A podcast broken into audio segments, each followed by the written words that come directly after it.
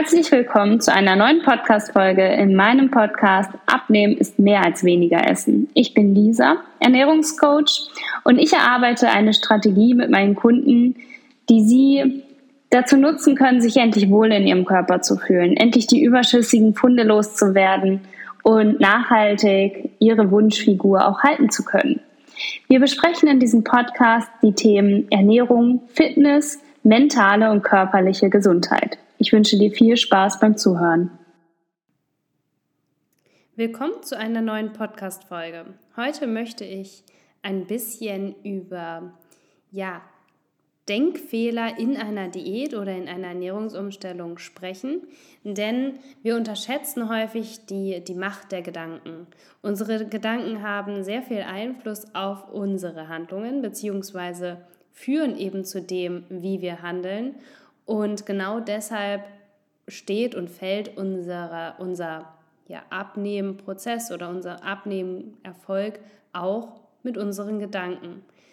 Viele meiner Kunden oder viele meiner potenziellen Kunden haben Denkfehler im Abnehmenprozess, ähm, die sie davon abhalten, eben wirklich erstmal überhaupt anzufangen mit einer Ernährungsumstellung oder die sie daran hindern, weiter abzunehmen die ähm, irgendwo auch dazu führen, dass sie sich das möglichst schwer machen oder dass sie sich das schwerer machen, den Prozess, als es eigentlich sein muss.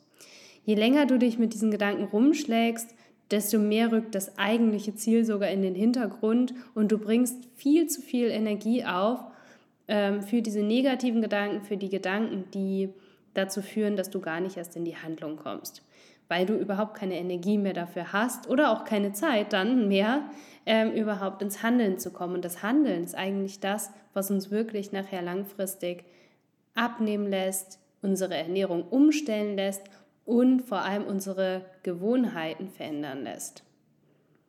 Der erste Abnehmfehler oder der erste Denkfehler, den ich dir mitgebracht habe, ist ein ganz typischer, jetzt ist nicht der richtige Zeitpunkt. Die Frage ist aber, wann wäre der perfekte Zeitpunkt? Wahrscheinlich nie. Wir finden immer, also wenn wir danach suchen zumindest, Gründe, die dagegen sprechen, warum wir jetzt nicht ins Handeln kommen. Ähm, und mir geht es jedenfalls so, das letzte Mal oder immer wenn ich mich verändere, dann geschieht das eben eigentlich aus einem gewissen Schmerz heraus. Und eigentlich auch meistens zu einem Zeitpunkt, wo es gerade nicht passen würde, mich zu verändern. Die Frage ist allerdings, ähm, warum bin ich dann besonders handlungsfähig?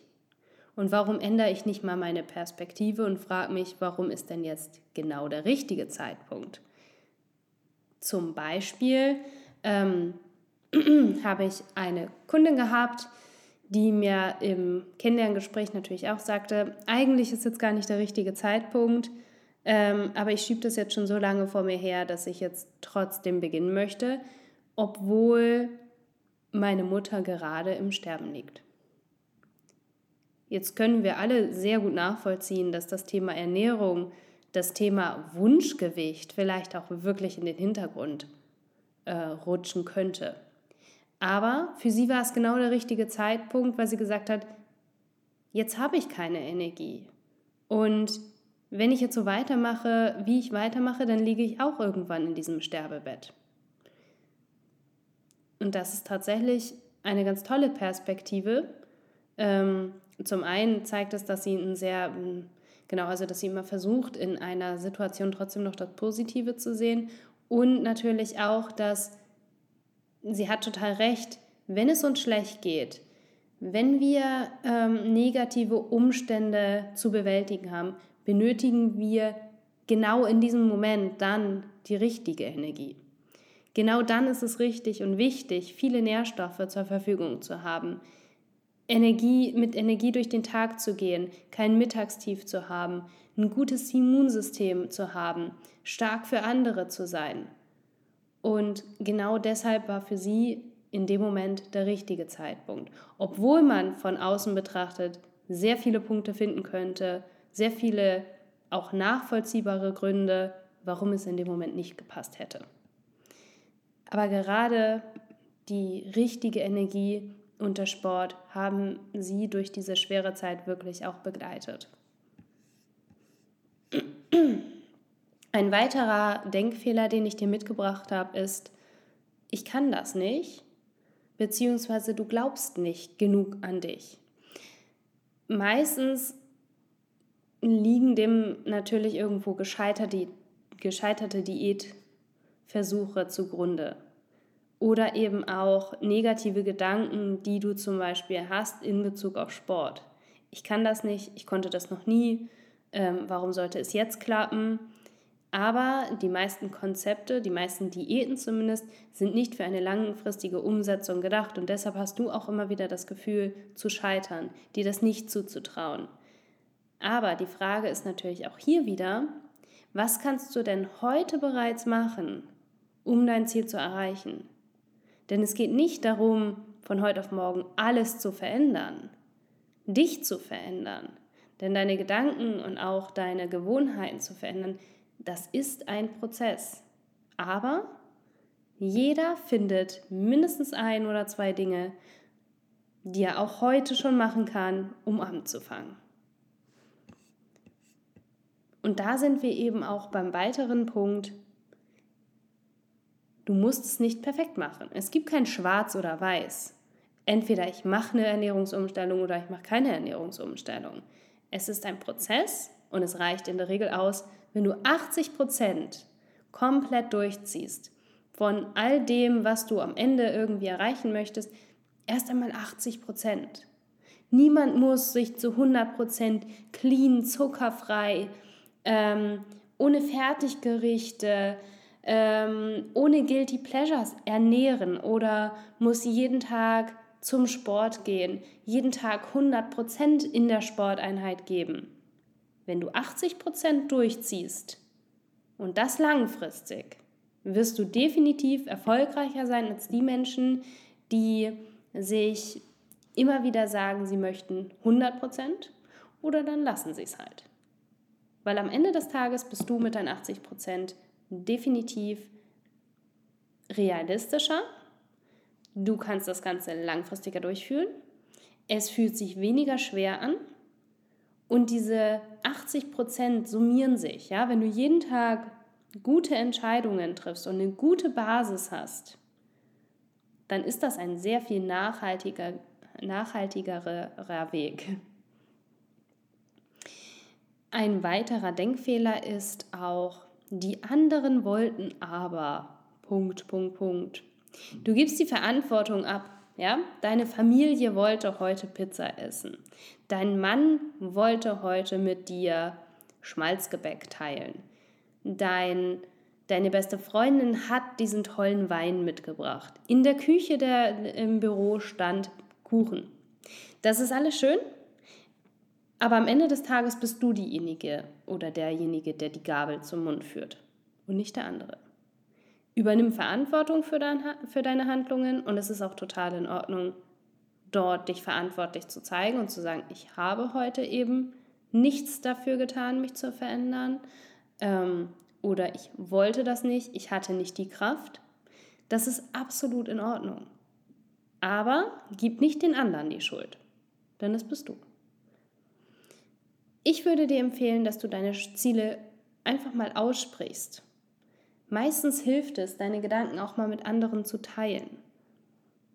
Ähm, wenn du deiner besten Freundin sagst, hey, das ist total lieb, dass du den Wein mitgebracht hast, aber ich befinde mich gerade in einer Ernährungsumstellung oder ich fühle mich einfach nicht mehr wohl in meiner Haut. Finden wir eine Lösung, dass entweder du trinkst den Wein und ich mache mir was anderes auf oder finden wir vielleicht auch eine gemeinsame Alternative. In der Regel hat ja niemand einen Nachteil dadurch, dass du deine Ernährungsweise veränderst. Selbst wenn du diese Ernährungsweise, weil du gekocht hast zum Beispiel, auf andere überträgst, hat niemand einen Nachteil dadurch, dass er oder sie sich für diesen Abend, für diese Mahlzeit mal ausgewogener, gesünder und nährstoffreicher ernährt. Außerdem sollte es ja auch so sein, dass du dich mit Menschen umgibst, die dich unterstützen wollen, die dazu beitragen wollen, dass du dich besser fühlst, dass du zufrieden bist.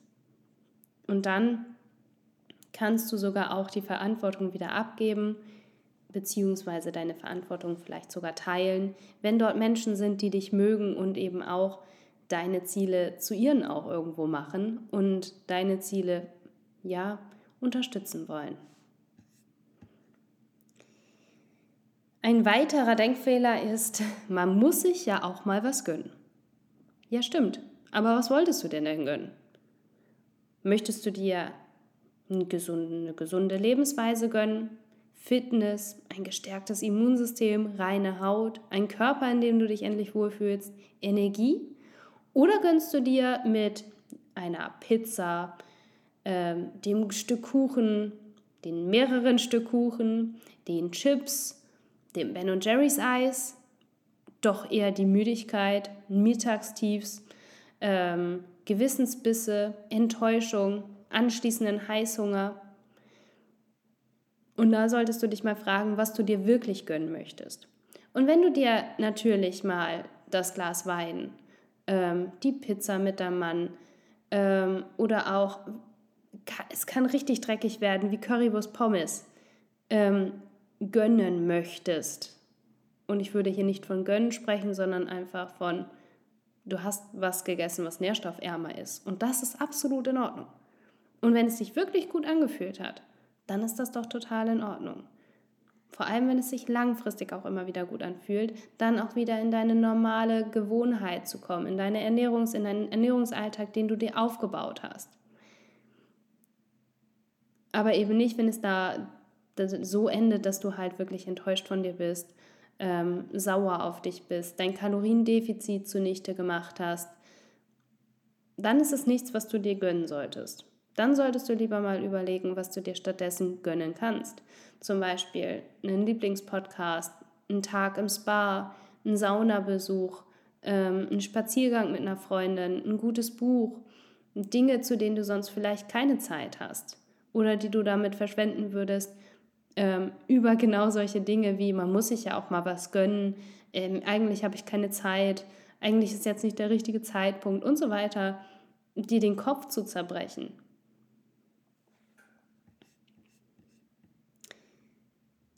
Und jetzt kommen wir auch noch mal zu einem meiner Lieblinge. Eigentlich habe ich dir hier nur Lieblinge mitgebracht. Jetzt ist es auch egal. Nein, nein, ist es eben nicht. Also ich sag mal, wenn du jetzt zum Beispiel krank bist und nicht zum Sport gehst und sagst, jetzt ist es halt auch egal, ich bin ja auch nicht zum Sport gegangen, brauche ich mich auch nicht besser ernähren. Doch, genau dann solltest du dich erst recht gut ernähren. Dann hast du vielleicht auch Zeit gewonnen und kannst mal ein neues Rezept ausprobieren. Ähm, und auch wenn du zum Beispiel mal die Kalorien zählst, mal ein Ernährungstagebuch ähm, führst, dann siehst du, dann bekommst du einen Überblick über wie viel Unterschied es macht, zum Beispiel die Pommes statt der Kartoffeln zu wählen oder ob du ein oder zwei Riegel isst, ob du ein oder zwei Stücke Kuchen isst. Denn alles in Maßen ist total in Ordnung. Aber auch hier macht es wieder die Summe. Die Summe macht den Unterschied. Und das wirst du dann eben auch sehen. Und dann ist es eben nicht auch egal. Ja? Komm gar nicht in, dieses, in dieses Denkmuster.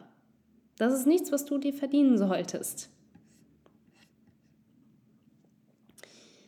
Häufig erlebe ich natürlich auch, dass jemand möglichst schnell und möglichst viel abnehmen möchte. Das suggeriert uns natürlich auch jede Zeitschrift, jeder Abnehmerfolg im Internet ähm, oder auch sogar im eigenen Umkreis denken wir, huch, die hat von heute auf morgen abgenommen. Nee, hat sie auch nicht. Nur du hast es von heute auf morgen wahrgenommen. Du hast auch lange gebraucht, um dir anzufuttern, was du jetzt auf den Rippen trägst. Oder auch, du hast lange gebraucht, um die Gewohnheiten, die du jetzt in deinem Alltag hast, die du ganz unterbewusst abspielst, dir aufzubauen. Natürlich war es keine bewusste Entscheidung, aber es hat gedauert. Und jetzt solltest du lieber ein bisschen ähm, Energie da reinstecken, einen nachhaltigen Weg zu finden. Ähm, gib dir da Zeit und nimm dir damit auch wirklich den Druck ja, von heute auf morgen abzunehmen. Äh, jetzt nochmal schnell in die Bikini-Form zu kommen, mit ein paar Kilo weniger ins neue Jahr zu starten, was auch immer. Genieß den Prozess, nimm dir den Druck Und mach das mit einer Leichtigkeit und lieber mit den 80 Prozent statt der 110 Prozent, aber dafür nachhaltig. Und leg dir Etappenziele fest. Freu dich über kleine Erfolge. Mach Strichlisten. Hak ab. Teil deine Erfolge. Und so wirst du wirklich auch jeden Tag oder sogar jede Woche ähm, Erfolge verzeichnen können, die dich auch langfristig motivieren. Und jetzt kommen wir zu einem Punkt, den ich ganz, ganz wichtig finde und ich glaube, über den werde ich irgendwann bestimmt auch noch mal eine ganze Folge alleine ähm, aufnehmen, weil ich den wirklich wichtig finde und weil man da mit Sicherheit auch sehr, sehr viel zu finden kann oder auch viel zu sagen kann. Viele meiner Kunden denken nur an das Ziel und denken, wenn sie an dem Ziel angelangt sind, dann sind sie glücklich. Aber das stimmt natürlich nicht. Du bist nicht glücklich, wenn du ein Ziel erreicht hast. Du bist nur glücklich, wenn auch der Prozess dahin stimmt und wenn du auch deine Gedanken und auch dein Mindset dementsprechend anpasst. Der ganze Prozess sollte schon Spaß machen. Hier mal ein Kilo verlieren, hier mal ein neues Lebensmittel kennenlernen, da in der Sporteinheit mehr gegeben zu haben, hier über dich hinausgewachsen zu sein, da mal stolz auf dich zu sein, was auch immer. Aber dieser Prozess ist sehr viel wichtiger als das Ziel am Ende. Denn Ziele verändern sich auch mit der Zeit. Und du vergisst auch manchmal, woher du kommst. Und deshalb macht dich das Ziel auch nicht glücklich.